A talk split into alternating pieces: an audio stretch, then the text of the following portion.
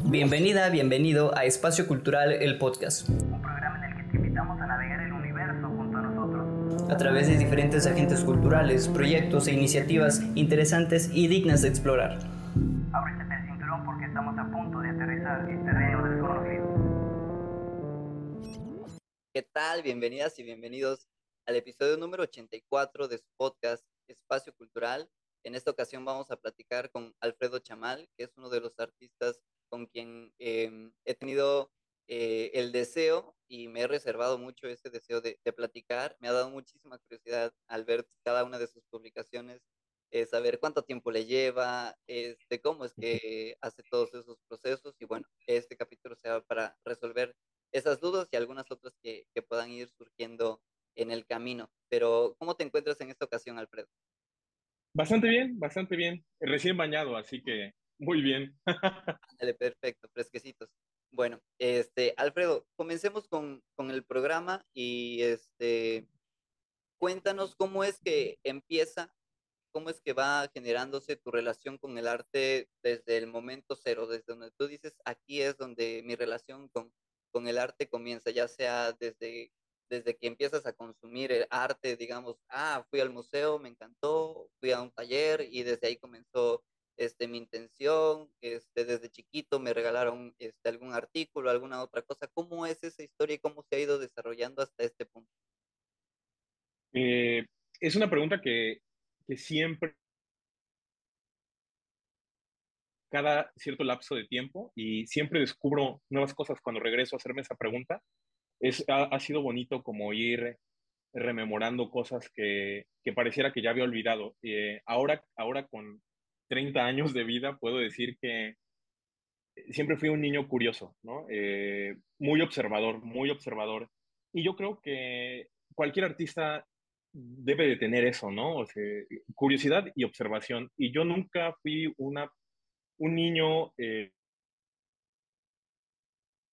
fui siempre fui muy quieto y siempre fui muy de, sentarme a observar qué es lo que estaba pasando a, mi alrededor.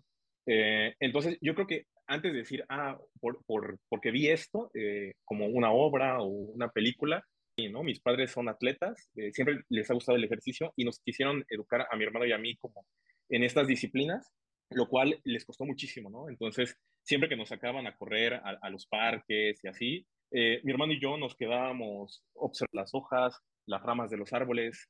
Y, yo creo que eso fue la primera chispa que yo tengo ahora conciencia, ¿no? Decir, quiero saber, no sé cómo, tienen todas estas venas. No sé, siempre fui muy así, ¿no? Y hasta la fecha lo, sigo siendo. Después de eso eh, viene eh, la ciencia ficción. Yo siento que nací de la ciencia ficción totalmente el cine. El cine fue el primer lenguaje artístico que yo creo que me, que me hizo eh, sacarme de la realidad totalmente, ¿no? Y, y, pues absorberme tanto de, de, crecer con eso, ¿no? O sea, yo sigo viendo las mismas películas que veía a los cinco años y escuchando los mismos soundtracks, ¿no? De esas películas hasta la fecha del diario, ¿no? Entonces, este, ha sido como muy latente seguir vigente con lo que me hizo querer dedicarme a las artes, ¿no? Em, también tiene que ver, en mi familia no hay artistas como tal, o sea, gente que se dedicara a, las artes, pero sí, sí había potenciales artistas, ¿no? Como eh, músicos eh, que, que, al final tuvieron que desertar, ¿no? Por, por, por eh, pues sí, más que nada eso, ¿no? Que es lo, lo que comúnmente pasa, ¿no? Entonces, yo siento que, en resumen, soy producto de, de la fantasía, de la ciencia ficción, de, de, muchas cosas que me hacían volar la imaginación desde pequeño y, que yo usaba como un recurso de escape. Eh, y hasta la fecha, ¿no? Hasta la fecha sigo siendo ese niño. Ok, qué interesante. Este, ¿Y en qué momento? Cuéntanos cómo, cómo es ese momento en el que tú dices, bueno, este, sí, la ciencia ficción, sí, todo eso que pasaba este, en infancia, observar, etcétera. Eh, y cómo es que dices, bueno, aquí me, aquí me quedo, no, aquí quiero seguir este, este camino, quiero seguir explorando eso. ¿Cómo, cómo es que, que tomas esa decisión? No creo que haya sido una decisión consciente. Siento que, mm, que ya estaba, ¿no? O sea, digo, no desde el sentido romántico de decir que así se nace, pero eh, si, si, no, mm, yo sabía lo que quería hacer, o sea, siempre me he sentido una persona libre, ¿no? O sea, tengo recuerdo, siempre he hecho lo que he querido y creo que el, el, no forzar las cosas me ha llevado hasta, hasta el día de hoy lo que soy ahora, ¿no? O sea, no, creo que no, con mi entorno que, que se oponga a, o, o, que genere resistencia a lo que yo deseaba hacer, eh, ha sido lo, lo, mejor que he hecho, ¿no? O sea, digo, y que no quiero decir que no, no haya tenido dificultades, porque pareciera que cuando, cuando dices, me quiero dedicar a las artes, todo se pone en contra, pero no, no lo creo, ¿no? Es tanto geográficas, culturales, sociales, ¿no? Entonces, eh, siento que al final el mismo arte es el que, el que nos rescata. A mí me rescató, ¿no? O sea, yo, yo nunca pensaba tanto en las dificultades, yo decía, pues yo voy a seguir dibujando, ¿no? Es como yo dibujo desde que no me acuerdo, desde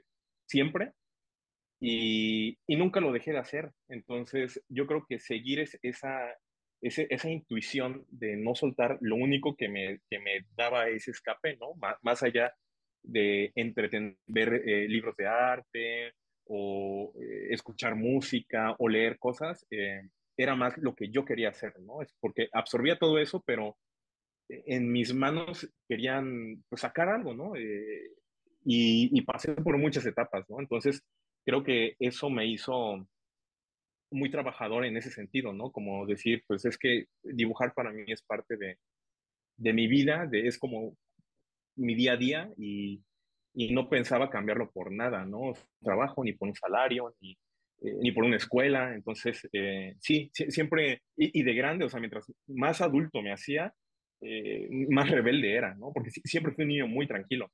Eh, pero creo que, en la conciencia de la adultez y decir, ok, ¿cómo puedo seguir dibujando mientras crezco? Eh, entonces, el rebelde fui yo, no es como sentir la, presión social, ¿no? De, que, ah, búscate algo para trabajar, tienes que mantenerte. Yo dije, no, cabrón, o sea, necesito, porque si no lo hago, me, pues, algo me va a dar, me voy a enfermar, ¿no? Entonces, pues creo que va, va por ahí, ¿no? Eso está bien interesante, ¿eh? este, y me, me encanta eso que, que, mencionabas, este, de no estar bajo esa presión de, de la sociedad y, y, al final de cuentas, como lo dices, es, es, una, es una situación de rebeldía el decir, bueno, pues a pesar de todo lo que implica este, el contexto, mi contexto, pues yo, yo decido seguir, o bueno, elijo, este, y tengo la intención de, de andar por este camino. Sí. Entonces, te pregunto, Alfredo, ¿cuáles son este, o cómo llegas a explorar las posibilidades de un lapicero? Porque he visto muchísimas este, de tus publicaciones y digo, wow, no manches, eh, ¿cuántos lapiceros pudo haber gastado en, en una sola obra? O de, o de, verdad solamente un lapicero te alcanza para dibujar todo esto? ¿O cuántos te puedes este, chutar? Pero, es una... pero cuéntanos, sí. ¿cómo es que llegas a, a, a, explorar pues, la tinta ¿no? de un lapicero? Vaya, digamos, común y corriente, ¿no? Cualquier lapicero de, de secundaria, de preparatoria, el que llevas uh -huh. La mochila, en el bolsillo, ¿no? ¿Cómo, ¿Cómo llegas a explorar eso?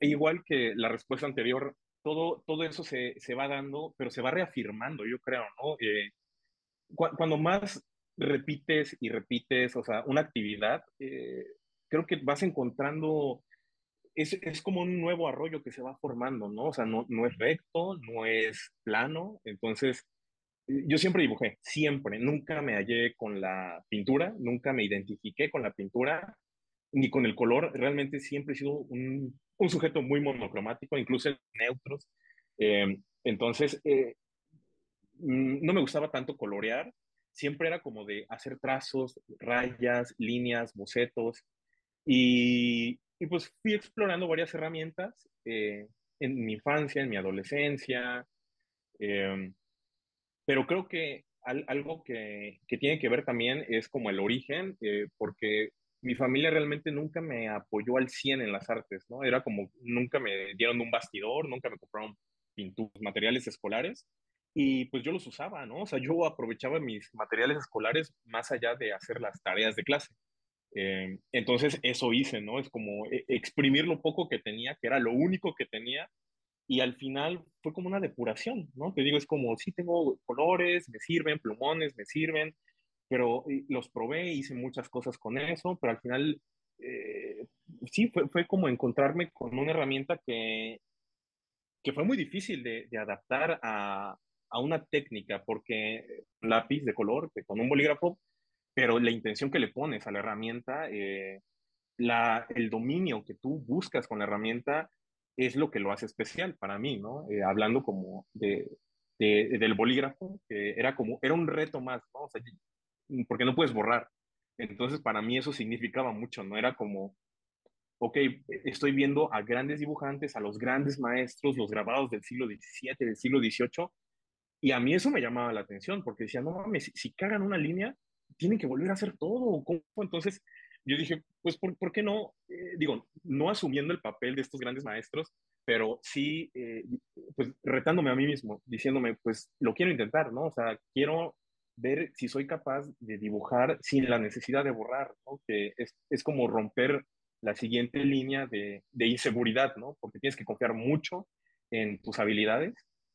Y, y digo, no es que sea una regla, es como lo, yo lo viví, ¿no? Entonces, eh, fue como mucha experimentación, ya, tenía como lo que hacía, ahora seguía como este reto eh, formal, por, así digamos, eh, de, esta herramienta y, y, después eso me llevó a, a, sacar como mis propias conclusiones, mis propios temas, o sea, es como, ¿por, por qué usar el bolígrafo con las imágenes que, que tengo que hacer para mi obra? ¿no? Entonces, todo eso fue como madurando poco a poco y se fue empalmando cada vez más y más hasta la fecha, ¿no? O sea, sigo, sigo muy eh, fiel a la herramienta. Me gusta dibujar en, en, el, en el, iPad, eh, me gusta dibujar colores, con grafitos, siempre estoy haciendo como cosas, bocetos y eh, con otros materiales que casi no publico porque eh, me los guardo más para mí, son parte de mi proceso. A veces sí los comparto, a veces no todos, pero voy intercalando cosas, ¿no?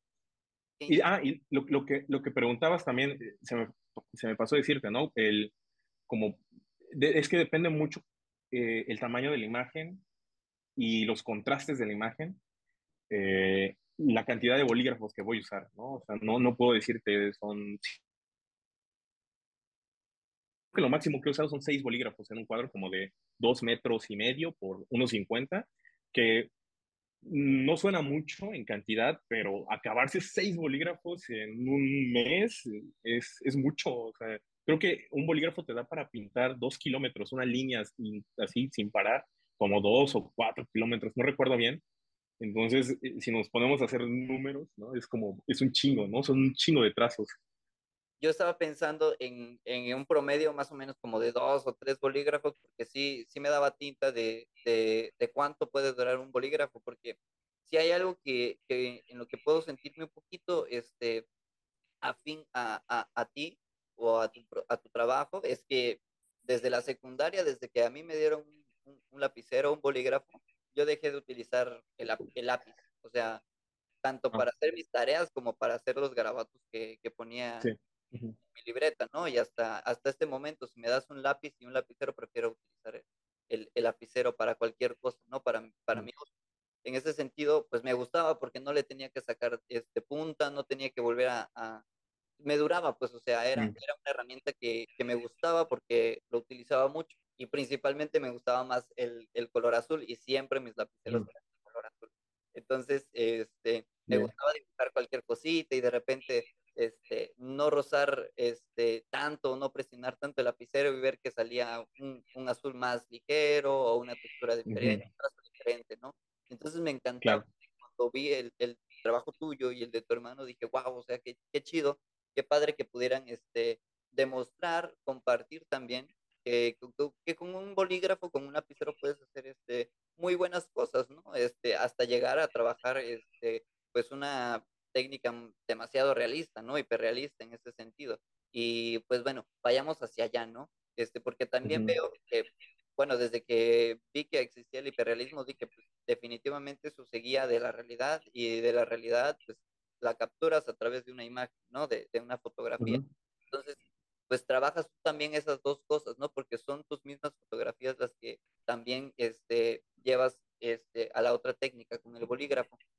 ¿Cómo son tus procesos creativos? Porque eh, recientemente vi una publicación tuya en Facebook donde compartías eh, lo que era parte del proceso de, creativo de, de, tu serie Pompeya, ¿no? En este sentido, ah, sí, más allá del bolígrafo, ¿no? También con cuestiones este, eh, sí, más tecnológicas, históricas, metafóricas. Eh, cuéntanos eh, proceso. Sí, eh, mira, yo, el hiperrealismo como ismo responde a otros cuestionamientos que yo no estoy interesado a tocar, no me interesa para nada. Eh, porque, y aparte de mi trabajo, se, se, puede descifrar cómo está hecho, ¿no? O sea, es como yo no escondo la línea, si te acercas, eh, se ve el trazo, ¿no? O sea, no, no, trato de esconder eso, me gusta que se vea el, el trazo. A mi hermano es, es, otra cosa distinta, yo creo que él se acerca más a cierto, cierto hiperrealismo o acabado hiperrealismo, el, esta trampa que hay de, de ver una obra a la distancia o en una imagen, digo que no se compara, pero que te acerques y, y, digas, wow, ya entendí cómo está hecha, ¿no? Son puras rayas y son puras líneas cruzadas, es una técnica, entonces eh, yo siento que ahí está la riqueza, ¿no? Porque en, en, esa, eh, en esos detalles siento que se encuentran muchas abstracciones que a mí me, me cautivan, ¿no? De, como cualquier obra, como cualquier pintura, ¿no? O sea, te, te, acercas y descubres más cosas, la pincelada, la fuerza, la intensidad creo que en, en, los dibujos que yo hago dejo mucho, porque son, son procesos muy largos en, en la ejecución de la imagen al papel. O sea, es, es muy minucioso, ¿no? Y eso es algo eh, incluso tedioso, pero eh, yo sangro al dibujar realmente. Eh, le sufro de alguna manera porque yo luego, luego digo, ¿en qué me metí, cabrón? O sea, ¿en, qué momento decidí hacer esta cosa? Pero es, es como una, esa tortura en la que te metes y te encanta, ¿no? Entonces, a mí me, no sé, me gusta eso, tal vez, eh, me encanta en el que tengo que decir, ya, ya acabé, sí, pero eh, odio y me vuelve loco y obsesivo decir, no me gusta, tengo que hacer otra y otra y otra y otra hasta, en hasta encontrar la imagen correcta, que tiene que ver también mucho con el concepto de reciclar un chingo de fotografías eh, que tengo, porque son mis fotografías, yo trabajo con, con, mis amigas, con colegas que son de otras áreas también artísticas, como fotografía, como la danza, eh, como la arquitectura, yo digo demasiado, y que se han prestado ¿no? a estar eh, con la confianza, ¿no? Eh, pues en, mi estudio, hacer fotos, platicar, revelar algo que tal vez esta persona no la puede decir eh, con palabras o, no lo sé. Entonces siempre hay un vínculo que creo que es lo primero que se genera, eh, trabajar con alguien que ya tenga un vínculo o crearlo poco a poco antes de, de, llegar al proceso de las fotos. Y mm, a pesar de que, de que es una técnica realista, eh, muy detallada, situaciones que yo plasmo no son situaciones de la vida real, no, no existen. De hecho, eh, son imágenes que, que se revelan tal cual porque yo uso mucho eh, altos contrastes.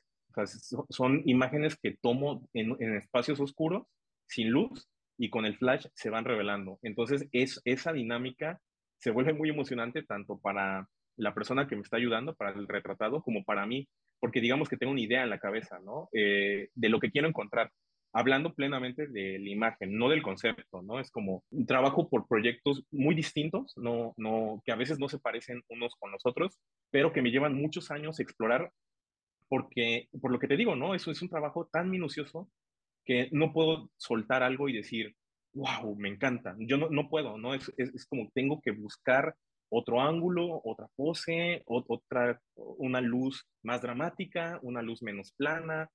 Entonces estoy como repite y repite y repite hasta decir, híjole, o, o me canso y digo, ya estoy harto, o, pero a la par, pues buscando otras variantes, ¿no? Eh, porque tengo ideas, ¿no? Y el artista tiene que cazar estas ideas que aparecen pues, mientras te bañas, mientras te vas a acostar, mientras estás comiendo, y decir, cabrón, anótalo, o haz un pinche garabato, ¿no? Yo, yo soy así, ¿no? De, de, de, hacer una nota en mi teléfono, de rayotear algo, o, eh, o, tal vez digo, híjole, esta idea no la veo, no la veo en un dibujo a bolígrafo, la tengo que hacer en carboncillo, pero me la quedo para mí, esa no la comparto, o, la hago en mi libret. A veces esos bocetos también me sirven para ideas de otros cuadros que, llegan después, ¿no? Entonces, eh, es tratar, tratar, de no desperdiciar esas ideas que te van llegando a, la mente. Claro, yo, las, yo las retomo desde, desde un lenguaje realista, ¿no? Eh, eh, hay una serie que, que, trabajé, que fue la primera con la que pude hacer mi, mi segunda exposición individual fuera, en el extranjero, que tenía que ver eh, con un redescubrimiento de mi persona cuando, cuando se estaba haciendo un movimiento político, el feminismo en, en Tuxtla. O sea, no es que no existiera, simplemente no había un movimiento como tal eh, con peso, ya tiene muchos años eso, y, y yo me llevaba con, con, me llevo con estas personas que empezaron a gestar el movimiento, y iba a las charlas, iba eh, a aprender más que nada, eh, y eso me hizo como un clic, ¿no? Entonces, pues ya, ya, ves que el tema de usar la figura femenina en el arte ha estado desde siempre. Entonces, el, la cosa es cómo se toca femenino eh, con un discurso actualizado, con un discurso que las empodere, ¿no? Digo, y yo no soy nadie para empoderar a las mujeres, ellas lo hacen por sí mismas, pero eh, desde una visión actual, como artista, como dibujante, como retratista de, de situaciones y circunstancias que a mí me gusta eh, imaginar y colaborar y compartir con estas personas, pues eh, fue, fue, como aprender tanto de mí como de, de las personas que retrataban, ¿no? Porque en el proceso se da mucha confianza y se revelan muchos que no se ven, no se ven ni en los dibujos, pero, pero que quedan impregnados en la imagen, ¿no? Entonces, creo que generar ese vínculo eh, que mí y para la persona que estoy retratando, porque es, es ese antojo que tengo de, de dibujar un rostro, un, una mirada, unos labios, unas manos, eh, un cabello, ¿no? Eh, algo que, que, que, diga, híjole, aquí está algo que estoy buscando, ¿no? Aunado con, con ideas y, y, con sensaciones y con descubrimientos personales, ¿no? Que al final cada obra se vuelve un autorretrato, eh, que está muy dicho, pero es, es la realidad, eh, así es. Y, y, pues bueno, este, este, último proyecto que comparto de Pompeya es apenas como el bosquejo de un proyecto que, que llevo años rascando, pero no he encontrado el espacio que, en, en, el espacio ideal para, para presentarlo, ¿no? Tal, tal vez ahora me lo estoy permitiendo, estoy como tratando de, de disipar otras ideas y enfocarme eh, en un proyecto que, que me vuelva a, hacer emocionarme, ¿no? pues, o sea, yo trabajo todos los días, pero no, no todo me emociona al 100%, ¿no? Este proyecto sí, porque, porque se da en otro momento de mi vida, en otra forma de pensar eh, de mi mente, eh, donde eh, eh retrato a mi novia, donde, o sea, siguen siendo momentos de confianza cada vez más cotidianos, pero eh, con ayuda de, de, nuevas herramientas, con ayuda de la tecnología, con ayuda de nuevos pensamientos que tienen que ver con, con la actualidad, que siento que el retrato se va a acabar nunca, ¿no? Eh, yo ¿no? Yo no me voy a colgar tampoco la bandera de que ah, lo, estoy, eh, lo estoy empoderando, lo estoy sosteniendo, porque tampoco quiero eso. Eh, a lo que voy es que siempre eh, me sentí identificado con, con esta herramienta. Yo la veo como una herramienta que, en la que puedes llegar tal vez de una manera más directa sin necesidad de serlo también, ¿no? Porque hay distintos tipos de discursos, ¿no? Entonces, eh, por ahora ese proyecto no, no está al 100, e, ese proyecto se sigue escarbando, siguen apareciendo bocetos digitales, porque yo trabajo mucho con Photoshop y, y no dibujo todo, ¿no? O sea, no, no, no dibujo todo lo, lo, que, no dibujo la primera idea. Trato de, de, de no emocionarme tanto porque digo, híjole, a veces funciona, a veces no funciona para mí, eh, pero dejo, dejo, como que las cosas se refresquen, ¿no? Es como hago un boceto digital, pum, lo guardo. Luego me surge otra idea, hago otro, pum, lo guardo. Y si ya tengo cinco, pues voy viendo, ¿no? O sea, cuál, cuál sí quiero dibujar realmente, cómo, eh, de qué tamaño. Eh, no sé, empiezo a definir, ¿no? Eh, proporciones, todo eso, ¿no? Eh, qué interesante, este, compartes muy bien, de manera muy, muy, muy global, este, parte del proceso. Eh, me quedo con, con, con, dos cositas que, que, nos van a llevar al, al siguiente punto, que es esta okay. que, que, tú mencionabas, ¿no? O sea, vaya, si bien voy a trabajar este, con, con modelos, mujeres, este, pues tengo que acercarme un poquito a lo que está sucediendo en, en la actualidad de, de ellas y de la sociedad en general, ¿no? Entonces, pues es un poquito eh, conocer un po eh, eh, algo de, de, lo que, de lo que tú tienes que trabajar al final de cuentas, porque si tú quieres compartir una nueva perspectiva, pues también tienes que, que empaparte de, de, todo eso que también está eh, sucediendo, ¿no? Y que no viene de... Por supuesto.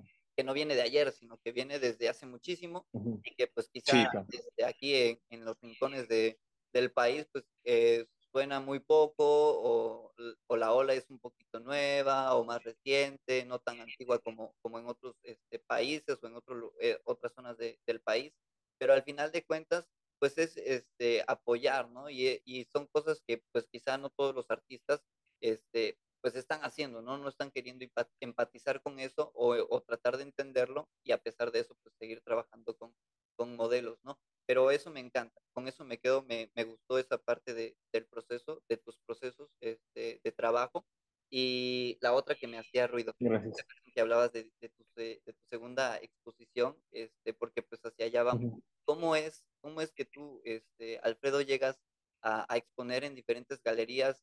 Vaya, dejemos las del Estado, ¿no? Te has ido a, tus obras han viajado fuera del Estado, me parece que han estado algunas en Monterrey y en algún otro lado, este, y también fuera del país, ¿no? ¿Cómo es que, la, que las obras de, de, Alfredo Chamal este, empiezan a, a, a, moverse fuera del Estado?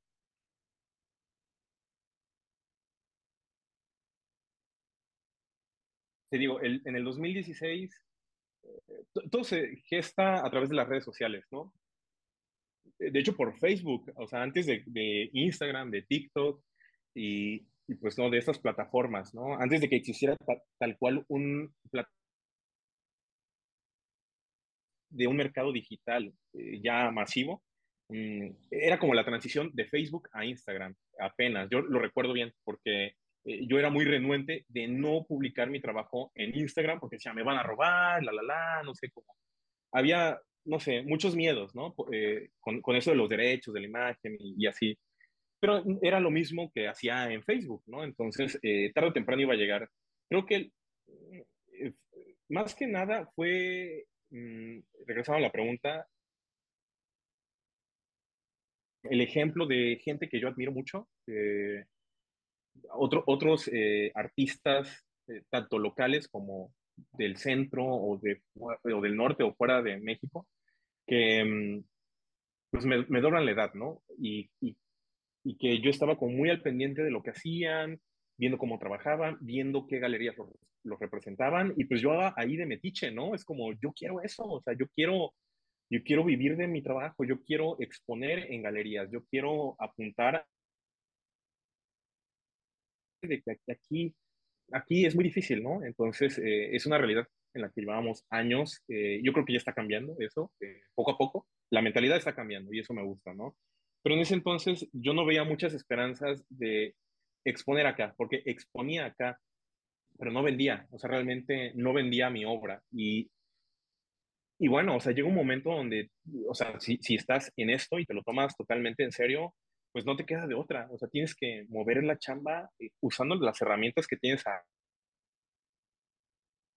¿no? O sea, así como el polígrafo, ¿no? Aprovechar lo que tienes y empujarlo un poquito más.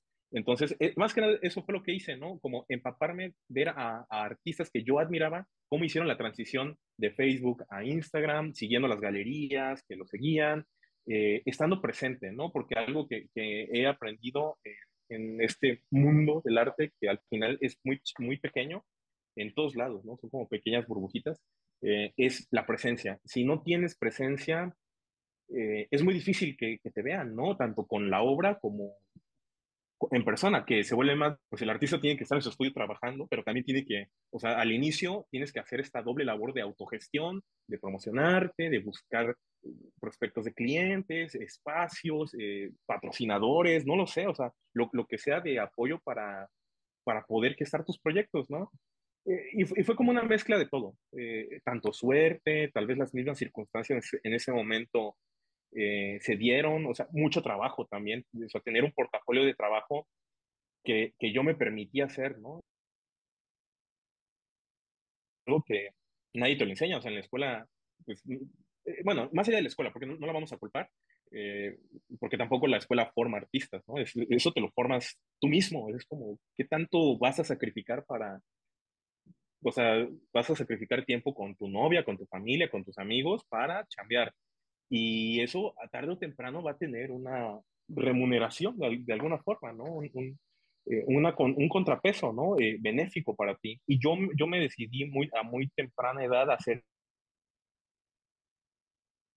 trabajar eh, llevarme al límite con, con, mi técnica, ¿no? Y, aparte empujarme con, con, lo poco que tenía, ¿no? O sea, siendo chiapaneco, siendo tuxtleco, aventando mi trabajo en redes sociales y, y, ver que había una buena recepción, ¿no? O sea, te dije, órale, pues, pues e, eso lo tengo que aprovechar de alguna manera, ¿no? Si, si mucha gente le gusta, pero no compra, pues tampoco vivo del aire, ¿no? Entonces, eh, es como, tengo que seguir a la gente correcta, tengo que seguir a los artistas que sí están trabajando, que sí están viviendo de esto.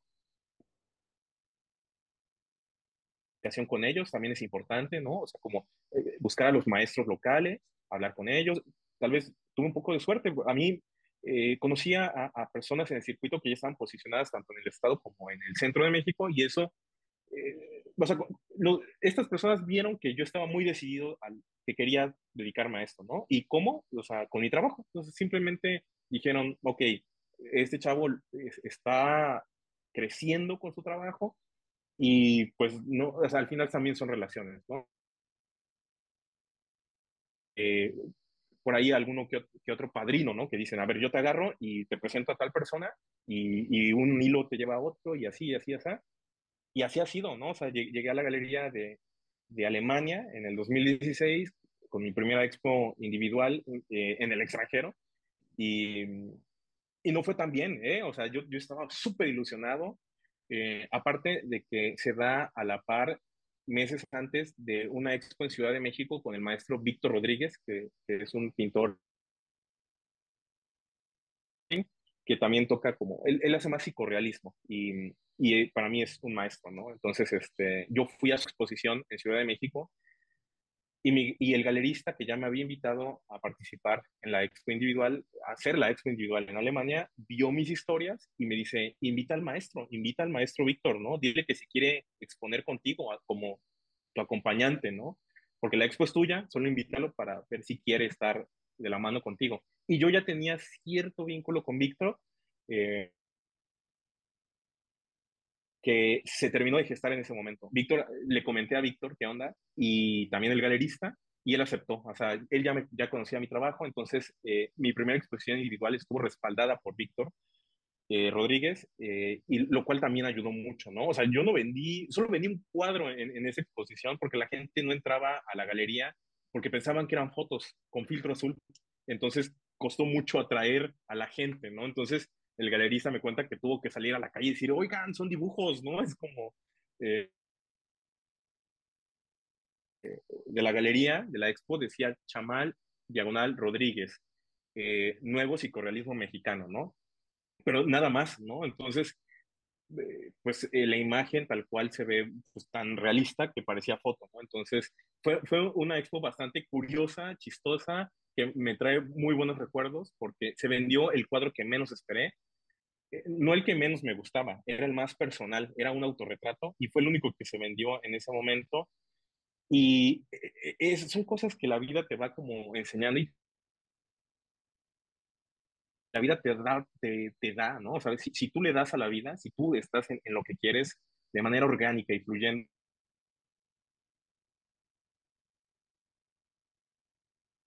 guiado mucho por ese instinto, porque ese autorretrato que al final yo lo quería para mi colección personal, de hecho se lo iba a obsequiar a mi abuela porque le había encantado ese autorretrato, pues fue el, que se fue y lo compra un coleccionista que, que es cliente de otra galería en Barcelona. Y el coleccionista le mira, compré esta pieza, estoy muy satisfecho con ella, dale un ojo, el galerista me contacta a mí, y, empiezo a trabajar con esta galería de Barcelona.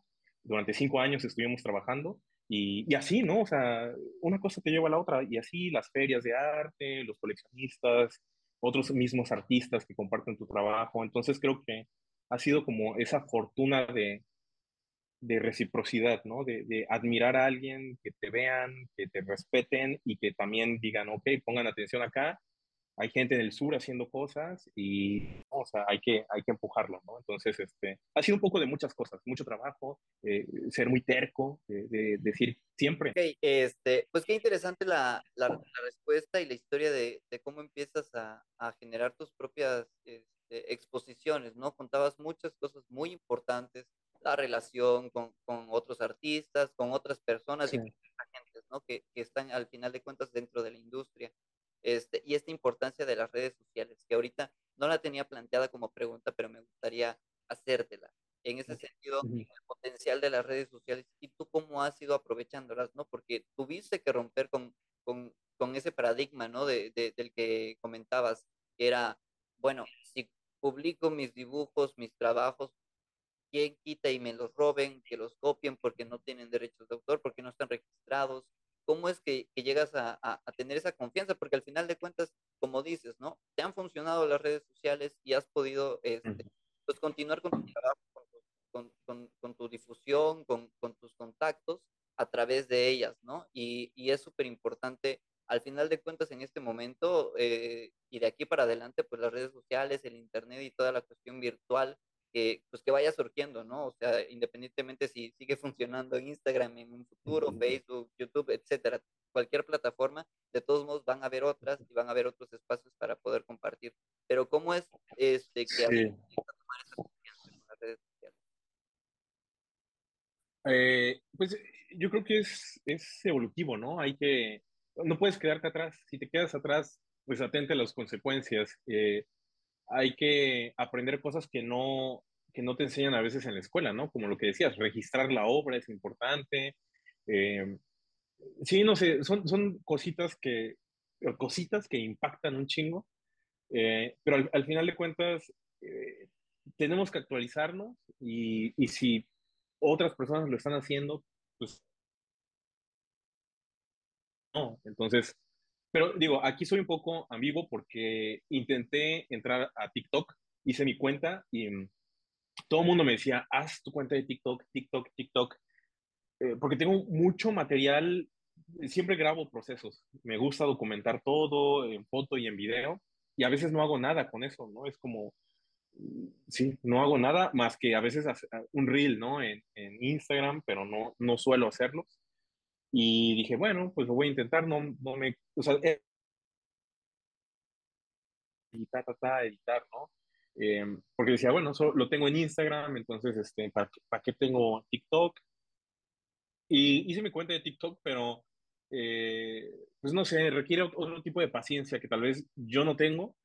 Eh, tal vez necesito a alguien, a, a un asistente, ¿no? Que, que se dedique plenamente a eso, porque eh, digo, no es que no me guste, pero terminé eliminando la, no mi cuenta, la aplicación. Dije, no, no sé, no, tal vez aquí no es mi rubro, ¿no? O sea, tal vez, tal vez para lo que yo busco, no. O sea, tal vez ahí no está mi mercado, tal vez ahí no están las galerías que me interesan o los coleccionistas que a mí me interesan.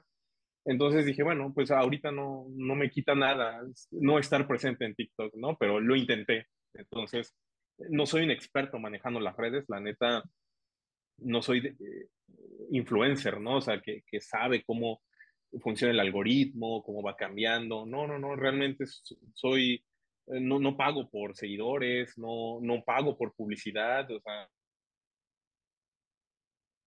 yo, yo solo publico mi trabajo y, y, pues bueno, como te decía, ¿no? Mientras trabajas con otras personas, esas, esas personas te llevan a otras personas y se ha dado así, ¿no? tal vez muy orgánica, muy simple eh, para muchos, tal vez. Eh, y sí, ¿no? Es bueno actualizarse. Yo creo que la, la generación eh, Z o X, ya no sé cuál sigue eh, antes de nosotros, pues creo que saben manejar mejor estas cosas que, que yo. yo. Yo solo soy el chango que tiene su teléfono y que publica lo que hace, punto. Uso los hashtags, eh, y ya, o sea, no, siento que es importante saber usarlas, aprenderlas, no ignorar las nuevas eh, oportunidades que tienen eh, ciertas aplicaciones, pero hay que, hay que dejar a que entendamos cómo se usan o cómo el usuario les va a dar eh, el verdadero uso, ¿no? Entonces, pues sí, así. Ándale, perfectísimo.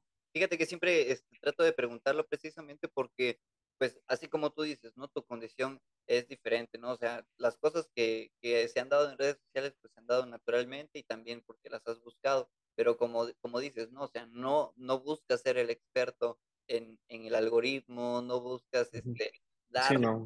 darle a la aplicación o, a, o, al público, pues lo que ellos buscan, ¿no? Algún meme o alguna cosa un poquito más banal o estar haciendo este, cositas, pues con tal de retos o yo qué sé, ¿no? Cosas que Sí.